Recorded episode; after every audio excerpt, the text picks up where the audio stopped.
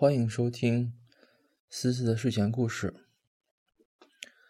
啊，今天确实是很累，从早晨一直工作到晚上，嗯，眼睛都花了，然后身上也很累，然后脑袋也特别累。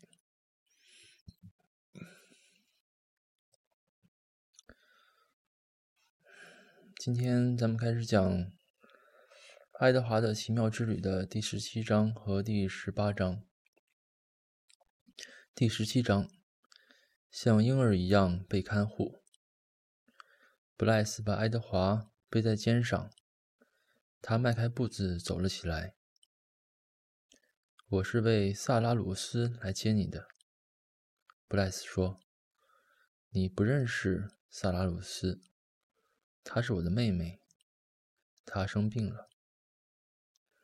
他有一个瓷质的婴儿娃娃，他很喜欢那个婴儿娃娃，可是他把它弄碎了。他把它弄碎了。他喝醉了，一脚踩在那个娃娃的头上，使它碎成了无数片。那些碎片是那么小。我不能把它们再复原了，我不能。我试过一遍又一遍。故事讲到这儿，布莱斯停下了脚步，摇着头，用手背擦着他的鼻子。萨拉鲁斯后来就没有什么可玩的东西了，他什么也没有给他买。他说他什么也不需要。他说他什么也不需要，是因为他可能活不下去了。可是他却不明白。布莱斯又开始走了。他不明白，他说：“爱德华搞不清楚这个‘他’指的是谁。他所清楚的是，他就要被带给一个小女孩，以弥补失去一个玩具娃娃的空缺。”一个玩具娃娃，爱德华是多么厌恶娃娃，被看成一个娃娃之类的替代物，使他很生气。不过，他还是应该承认，这比被钉住耳朵、挂在木杆上要好多了。布莱斯和萨拉鲁斯住的房子是那样又小又歪斜，以致爱德华。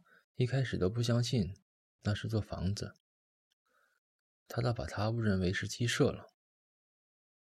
屋子里面有两张床和一盏煤油灯，别的就什么都没有了。布莱斯把爱德华放在一张床的床腿旁，然后点上了煤油灯。萨拉，布莱斯小声说：“现在你得醒醒了，宝贝儿。”看我给你带了件什么东西。他把口琴从口袋里拿了出来，吹起了一支简单的曲子的开始部分。那个小女孩从她的床上坐起来，立刻就开始咳嗽起来。布莱斯把手放在她的背上，没事的，他告诉她，好了。她很小。可能有四岁，他长着浅黄色的头发。即使在微弱的灯光下，爱德华也可以看到他的眼睛和布莱斯的一样，是有着同样金色光芒的棕色的。好了，布莱斯说：“你先咳嗽吧。”萨拉鲁斯听从了他的话，他咳嗽了一声，一声。又一声，煤油灯把他的颤抖的身影投射到小屋的墙上，弓着的身子显得很小。那咳嗽声是爱德华听到过的最凄惨的声音，甚至比夜莺的哀鸣更加凄惨。萨拉鲁斯终于止住了咳嗽。布莱斯说。你想看看我给你带来了什么吗？萨拉鲁斯点了点头。你得闭上眼睛。那个女孩闭上了眼睛。布莱斯拿起爱德华，扶着他，使他就像一个士兵一样直立在床头。现在好了，你可以睁开眼睛了。萨拉鲁斯睁开了眼睛。布莱斯移动着爱德华的死腿和死胳膊，让他看上去。就像在跳舞一样，萨拉鲁斯大笑了起来，并拍着他的手。“小兔子，”他说，“这是送给你的，宝贝儿。”布莱斯说。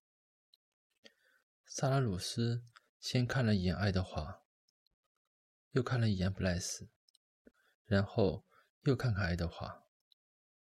他的眼睛睁得大大的，带着怀疑的目光。他是属于你的了，我的。爱德华很快就发现，萨拉鲁斯说话一次几乎不会超过一个字，超过一个词，至少几个词串在一起就会使他咳嗽。他控制着自己，他只说那些必须要说的话。你的，布莱斯说。我是特意为你而弄到他的。得知这一点，萨拉鲁斯又不由得一阵咳嗽，身子又弓了起来。一阵咳嗽过后，他把身子伸直了，并伸出他的手臂。好了，布莱斯说。他把爱德华交给了他。小娃娃，萨拉鲁斯说道。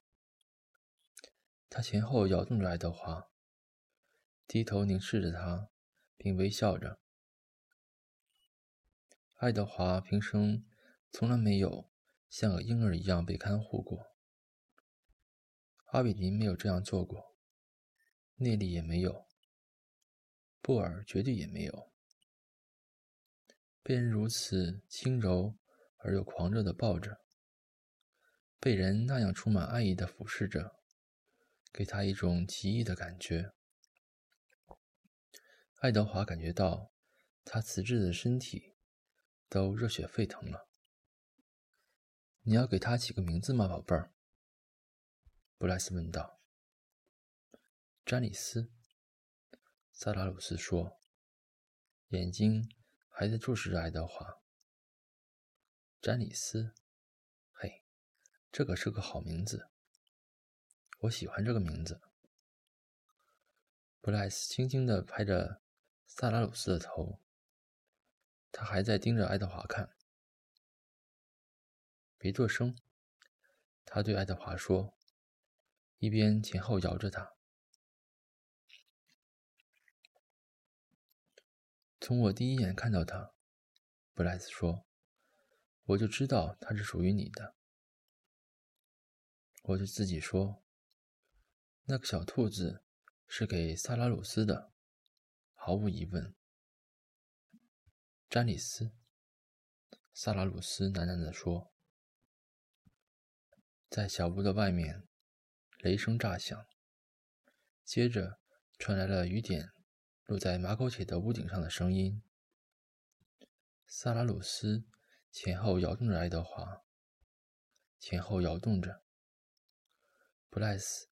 拿出他的口琴，开始吹了起来，并使他的乐曲声合着雨点的节拍。第十八章，他需要我。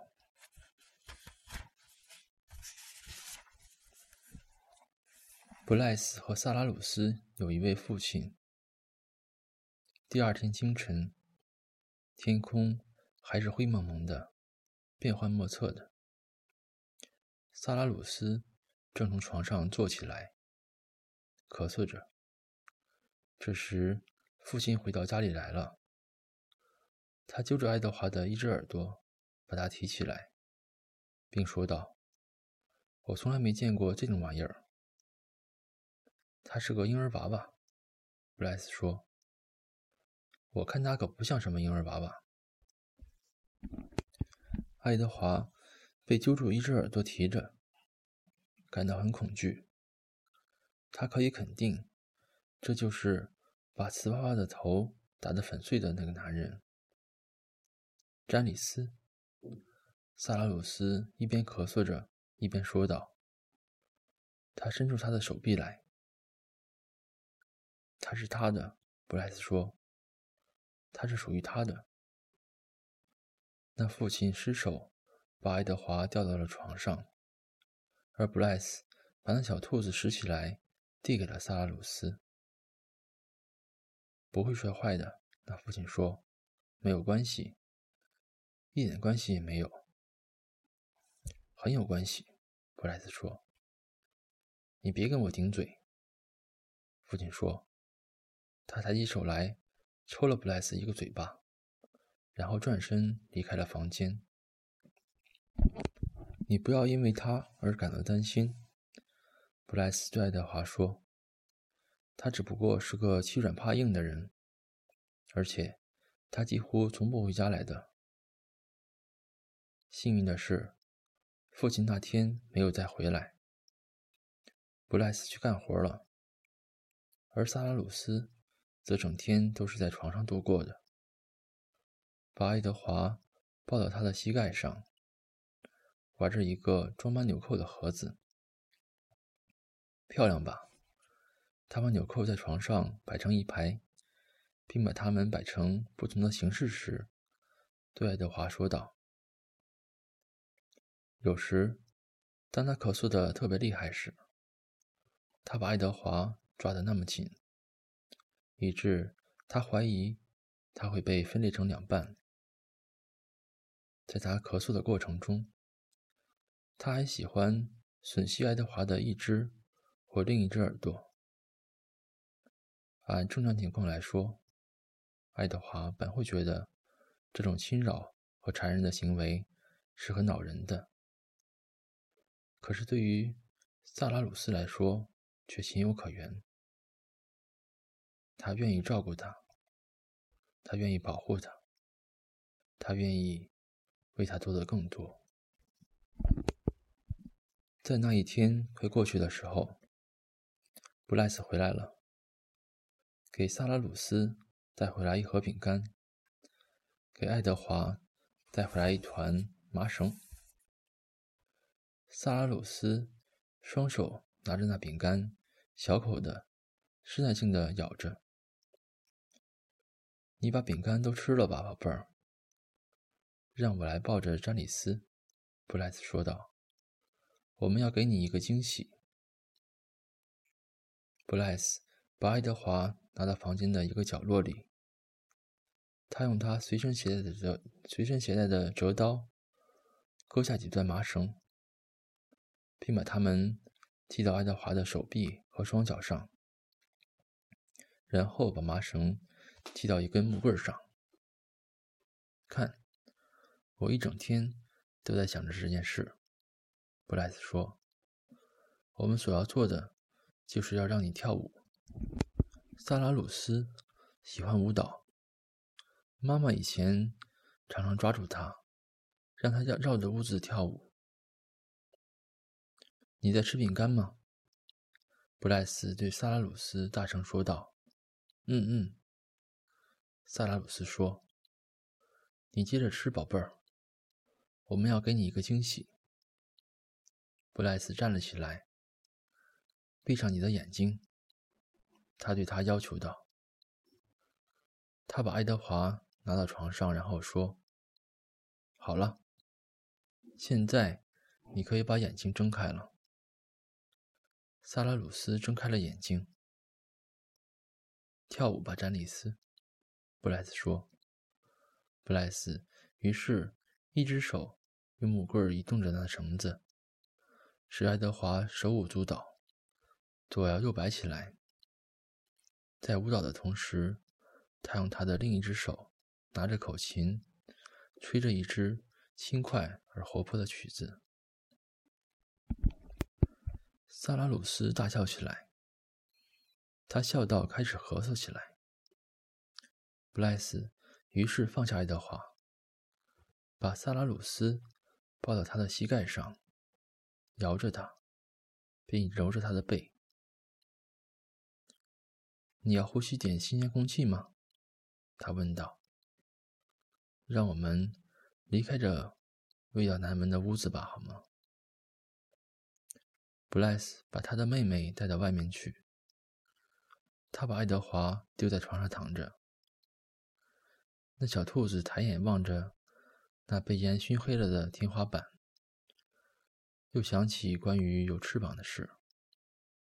如果它有翅膀的话，他想，它会远走高飞，到空气清新的地方去，而且它会带上萨拉鲁斯和他一起去。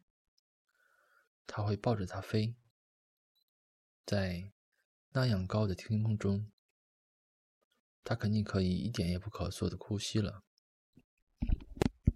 过了一会儿，布莱斯回到屋里来了，仍然抱着萨拉鲁斯。他也需要你，他说道。詹里斯，萨拉鲁斯说。他把他的手臂张开来。于是，布莱斯抱着萨拉鲁斯，而萨拉鲁斯抱着爱德华。他们三个站到了屋外。布莱斯说：“我们来寻找流星。他们是有魔力的星星。”有很长时间，他们都默默无语。他们三个仰望着夜空。萨拉鲁斯停止了咳嗽。爱德华以为他可能已经睡着了。瞧那儿，他说，他指着一颗划过夜空的星星。许个愿吧，宝贝儿，布莱斯说。他的声音又高又亲昵。那是代表你的星星。你可以为你想到。得到的任何东西许愿，虽然那是萨拉鲁斯的星星，爱德华却对他寄予希望。好了，今天就读到这儿了。那思思，我知道今天你也很累，嗯，送给你的护膝，如果你在跳那种啊需要的那种舞蹈的话，那我觉得还是用一下好。嗯，保护自己还是比好看要重要嘛，对吧？那思思晚安，祝你做个好梦。